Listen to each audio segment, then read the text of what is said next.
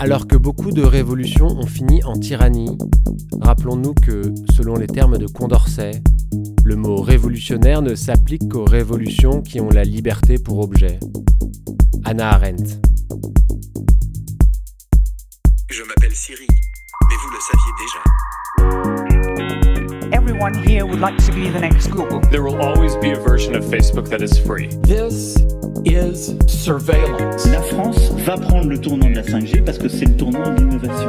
We've seen the potential, now we get the fear. Senator, we run ads. The web does not have to stay the way it is. Je suis désolé. Après avoir discuté de la question du mouvement et de la vision dans les mouvements totalitaires et technologiques, il est temps de passer un peu de temps sur l'autorité du chef, le dernier élément essentiel à ces mouvements. Que ce soit dans les mouvements totalitaires ou dans le mouvement technologique, on retrouve en effet la centralité du chef, de son autorité. Comme on l'a vu dans l'épisode précédent, ce chef n'est pas qu'un vulgaire donneur d'ordre hiérarchiquement supérieur. C'est surtout un être imprégné d'une vision unique, un être doté d'un accès privilégié à une connaissance quasi métaphysique, à la connaissance des rouages d'un processus complexe, inaccessible au commun des mortels. Il est le dépositaire principal des lois de l'histoire, de la nature ou du progrès.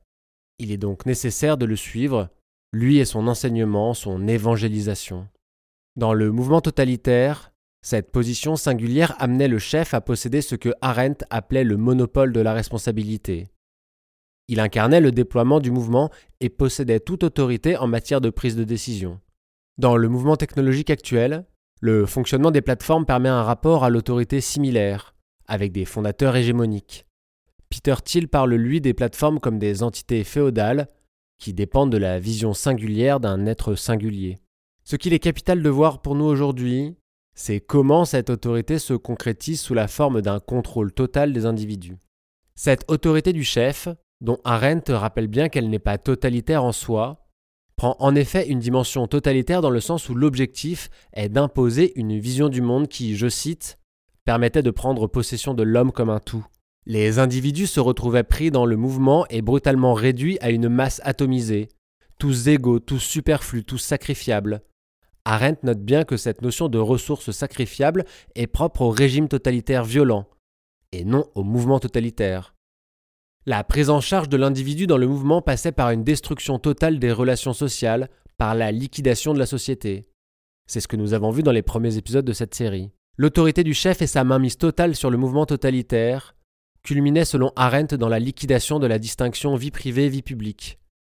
Arendt évoque le dirigeant nazi Robert Ley, qui s'est suicidé à Nuremberg en 1945. Il avait déclaré La seule personne qui sous le Reich soit encore un individu, c'est celle qui dort. Dans le totalitarisme, les individus doivent se rendre intégralement transparents. On doit pouvoir tout voir d'eux. Cette question de la transparence totale de la vie des individus, et du contrôle jusque dans leur sommeil, est particulièrement frappante aujourd'hui avec l'essor de l'Internet des objets, et l'omniprésence annoncée de ces capteurs qui vous promettent de tout surveiller, y compris vos cycles du sommeil. Mais revenons au mouvement totalitaire. Pourquoi ce contrôle total? Pourquoi cette autorité? Pourquoi cette volonté de transparence totale?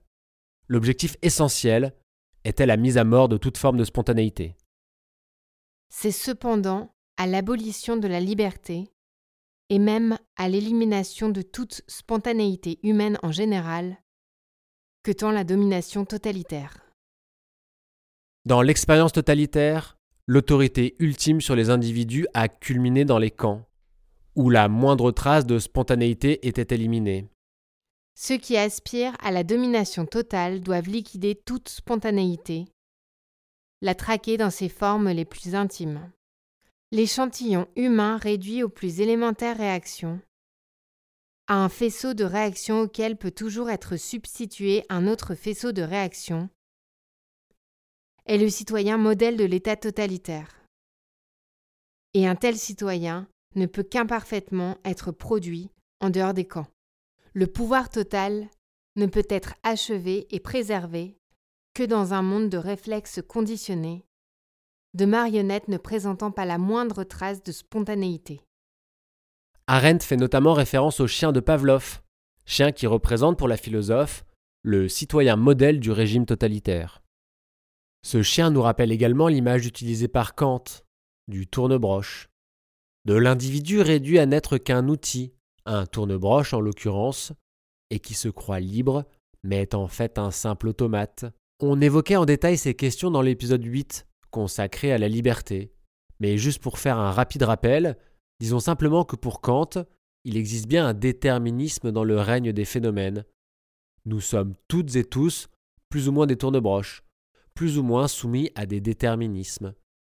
Pour reprendre sa célèbre formule, il pourrait même être possible de prévoir nos actions avec autant d'exactitude que les éclipses, à condition d'être en possession de la bonne quantité de données, bien évidemment.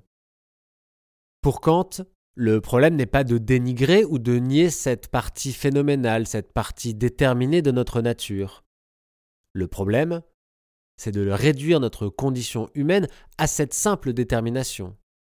Pour le dire autrement, s'il est indéniable que nous sommes en partie déterminés, il est pour Kant aussi indéniable que le but de l'émancipation humaine est justement de s'arracher de cette condition déterminée. Dans le mouvement totalitaire, il est clair que l'on était loin de cette émancipation et que l'objectif était bien justement de réduire les individus à n'être que ce faisceau de réactions programmables, de les écraser sous leurs conditions phénoménales, et bien sûr, de ne jamais faire en sorte qu'ils puissent devenir autonomes, qu'ils puissent se doter de leurs propres lois pour guider leur action qu'il puisse s'émanciper. Comme le disait Arendt, le chef totalitaire cherche à régner sur de simples marionnettes sur lesquelles il peut avoir une autorité absolue. Dans le mouvement totalitaire, l'essence de cette autorité, ce qui fonde cette domination du chef, c'est la terreur.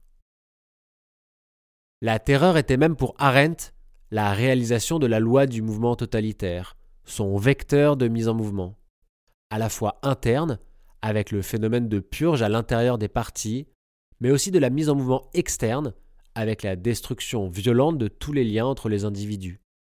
Cet écrasement les uns contre les autres empêche la mise en place d'un espace social, relationnel et politique.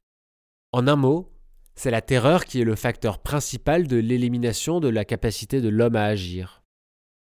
Sur cette terreur, Arendt précise deux choses. Tout d'abord qu'elle ne se suffit pas à elle-même. Il faut en effet au mouvement totalitaire une vision, une idéologie. Celle-ci est également essentielle pour la mise en mouvement. La terreur intervient ensuite pour anéantir toute velléité de résistance, de friction. Le second point est qu'il est important pour Arendt de bien faire la distinction entre terreur et simple peur. Cette dernière est liée à un élément extérieur. On a peur de quelque chose. Mais contrairement à la peur, la terreur s'est intériorisée. Et c'est là sa force principale, c'est là que se joue finalement tout son principe, c'est parce qu'elle ne dépend pas de l'extérieur, c'est parce que les individus l'ont intériorisée qu'elle a un potentiel optimal d'élimination de la capacité à agir. La terreur ne suffit pas pour inspirer et guider la conduite humaine. Et le totalitarisme ne se satisfait jamais de gouverner par des moyens extérieurs, c'est-à-dire par l'intermédiaire de l'État et d'une machinerie de violence. Grâce à son idéologie particulière, le totalitarisme a découvert un moyen de dominer et de terroriser les êtres humains de l'intérieur. Si l'autorité totalitaire reposait essentiellement sur la terreur pour anéantir toute liberté, toute spontanéité des individus, la force du mouvement technologique est d'avoir totalement rompu avec elle. Le plus troublant est en revanche que l'objectif général, la mort de la spontanéité, semble lui rester bien vivace. Mais aujourd'hui, plus besoin de terreur, plus besoin de violence. Le contrôle total s'offre à nous pour notre plus grand bien-être, notre plus grand confort. L'aura a remplacé la terreur, et les chefs du mouvement technologique, auréolés, se sont emparés de cette évolution. Ils peuvent maintenant danser en paix.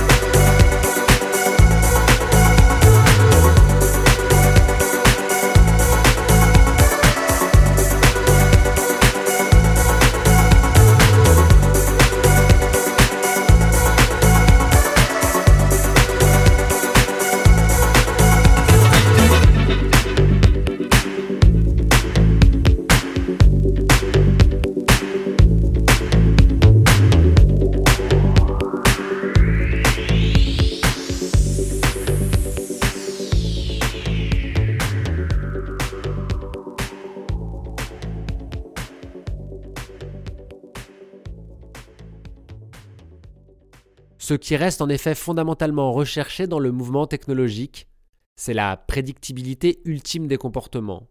C'est même l'ambition de ce mouvement, nous projeter dans ce que Zuboff appelle l'utopie de la certitude. Utopie où la liberté individuelle aura disparu, ou plutôt où elle aura été irrémédiablement écrasée sous cet amas de réactions déterminées et programmables. Et comment se réalise cette utopie autoritaire de la certitude? Par une science du pilotage des êtres humains qui s'inspire librement des théories cybernétiques de Norbert Wiener, en s'appuyant sur trois éléments.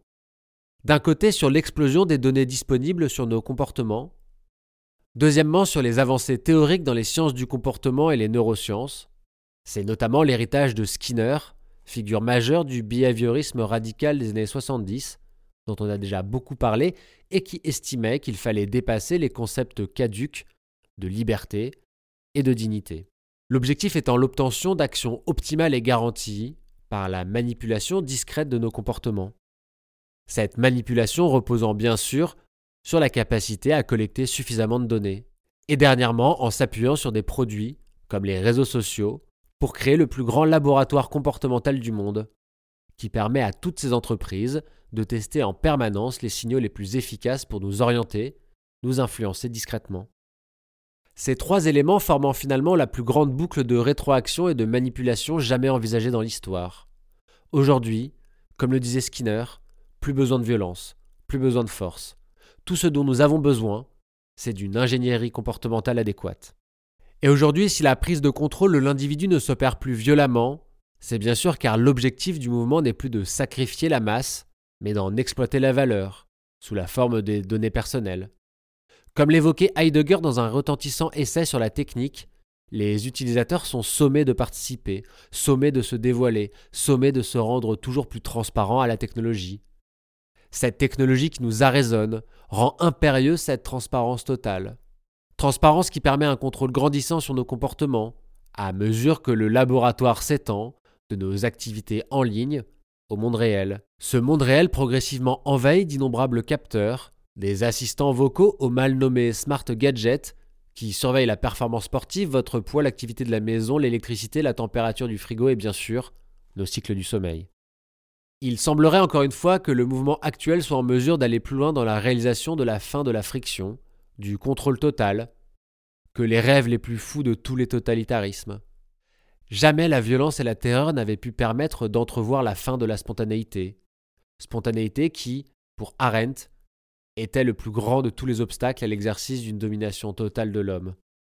Cela n'a jamais été possible tout simplement parce que la violence et la terreur engendreront toujours de la résistance. Cette question autour de l'usage de la violence a notamment été au cœur d'un débat assez vif entre deux romanciers visionnaires du totalitarisme, George Orwell et Aldous Huxley. Orwell avait peu apprécié le meilleur des mondes, et en a publié une critique acerbe dès sa parution en 1932. Bien que cette critique ait laissé Huxley totalement de marbre, cela n'a pas empêché Orwell, une quinzaine d'années plus tard, de lui faire parvenir une version de son propre roman, 1984. Cette fois-ci, Huxley prit la peine de répondre, dans une lettre qui démontre, selon moi, la justesse de son analyse. Voici quelques extraits de cette réponse, issus d'un documentaire disponible sur Arte, dont le lien sera disponible dans la description de l'épisode. D'ici la prochaine génération, je pense que les leaders mondiaux découvriront que le conditionnement des enfants et que l'hypnose sous narcotique sont plus efficaces en tant qu'instrument de gouvernance que les matraques et les prisons. Et que la soif de pouvoir peut être tout aussi bien satisfaite en suggérant au peuple d'aimer sa servitude plutôt qu'en le frappant et en le flagellant pour qu'il obéisse.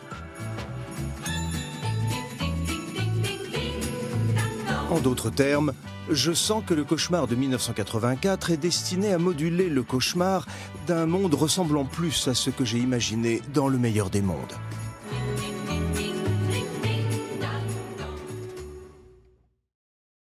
Certes, nous ne sommes pas tout à fait arrivés au stade du conditionnement des bébés ou de l'usage généralisé des narcotiques. Quoique, on pourrait ici longuement souligner la similitude avec la crise des opioïdes aux États-Unis, ou bien encore la reproduction des castes sociales en France, mais ce n'est pas vraiment le moment. Au-delà de discuter de la concrétisation exacte de sa vision, c'est l'intuition qui ne cesse de nous interpeller aujourd'hui. Car oui, il semble bien plus pratique de nourrir un despotisme doux, une autorité paternaliste mais vaguement confortable. Oui, il semble plus insidieux de nous divertir jusqu'à en crever, pour reprendre la sentence du journaliste américain Neil Postman, que nous avons également déjà évoqué à plusieurs reprises. Rechercher l'autorité totalitaire uniquement dans un appareil de violence et de terreur, c'est aujourd'hui dépassé. Je dis aujourd'hui, mais cela était déjà d'ailleurs le cas d'une certaine façon pour les totalitarismes eux-mêmes, du moins en temps de relative paix. Rappelons en effet que la volonté de contrôle total des individus, y compris dans leurs loisirs, leurs divertissements, et pourquoi pas leurs rêves, était une composante essentielle des régimes totalitaires et fascistes. Robert Ley, que nous avons évoqué tout à l'heure, à propos de la surveillance du sommeil des Allemands, en était un grand architecte. Il a été le premier responsable de la KDF, la Force par la joie, la plus grande organisation nazie de loisirs et de vacances. Des dizaines de millions d'Allemands ont suivi pendant presque dix ans les programmes organisés par cette gigantesque organisation de contrôle social. Et cette KDF était elle-même inspirée d'un programme de l'Italie de Mussolini, baptisé Dopolavoro. Rien de bien nouveau donc. Mais revenons à Huxley. Il cite également un autre élément décisif sur ce qu'il imagine être l'autoritarisme du futur le fait de se passer de prison, lieu capital de l'enfermement et de la discipline sociale, notamment étudié plus tard par Foucault. L'autoritarisme du futur pourrait donc, selon Huxley, se passer des lieux de surveillance et de discipline. Or, si l'on fait un petit bond d'un demi-siècle, on peut voir à nouveau la justesse de cette vision, à quel point les lieux clos d'enfermement de la société disciplinaire sont dépassés, à quel point le contrôle s'exerce maintenant en direct et en continu il y a une panoplie technologique aussi discrète et indolore qu'omniprésente.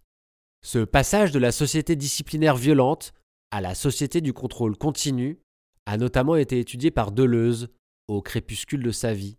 Pour le philosophe français, qui a écrit son post-scriptum sur les sociétés de contrôle au début des années 90, juste avant de mettre fin à ses jours, l'évolution est claire. La société disciplinaire agissant de façon ponctuelle dans des lieux précis comme l'école, l'usine, la prison, l'hôpital, pour redresser les individus, est sur la fin.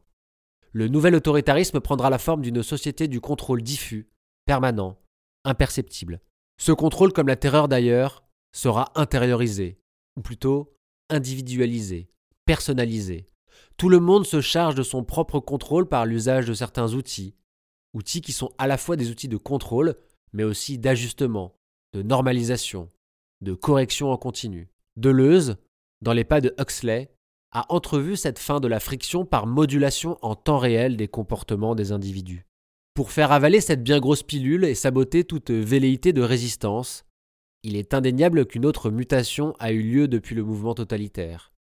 Une mutation qui permet de démontrer, pour reprendre les mots de Arendt, que tout est possible ne se réduit pas simplement à tout est détruit c'est bien sûr la suppression de la terreur au profit de l'aura. Il est aujourd'hui clair que le mouvement technologique apparaît de façon globalement positive. Il représente le progrès, l'innovation. Cela tient en partie à la posture messianique mais toujours paternaliste des fondateurs de ces plateformes. Elles ont toutes pour mission officielle d'améliorer le bien-être de leurs utilisateurs. C'est ce que l'on retrouve dans toutes les rhétoriques, des fondateurs de Google par exemple, qui annoncent que leur objectif principal reste sociétal, dans celle de Zuckerberg qui estimait que Facebook n'était d'ailleurs pas une entreprise, mais dont le but était de connecter les gens. Ce même Zuckerberg qui ambitionne de régler tous les problèmes de l'humanité avec la structure créée avec sa femme Priscilla, la CZI. Orienté différemment, ce mouvement technologique passera donc en partie par questionner ce culte voué aux entrepreneurs, aux chefs charismatiques, questionner ce culte de l'esprit de conquête, de l'impossible impossible, de la limite jamais atteinte. Ce qu'il faut questionner également, c'est cette privatisation de l'orientation technologique, de la fin de toute possibilité de véritable politique. Finalement, d'une vision de la destinée manifeste de ce jeune pays, qui, pour reprendre les mots de l'essayiste japonais Nishitani, représente, paradoxalement, un nouvel impérialisme, celui de la liberté. Les dirigeants totalitaires tablent sur la contrainte que nous pouvons nous imposer à nous-mêmes pour mobiliser les gens dont ils ont besoin. Cette contrainte intérieure est la tyrannie du système logique, auquel rien ne résiste, sinon la grande aptitude de l'homme à commencer quelque chose de nouveau. je serai sans espoir. Remplis mon verre. Encore un et je vais, encore un et je vais. Non, je ne pleure pas, je chante et je suis gai. Tout s'arrange déjà. Ami, remplis mon verre, ami, remplis mon verre, ami, remplis mon verre.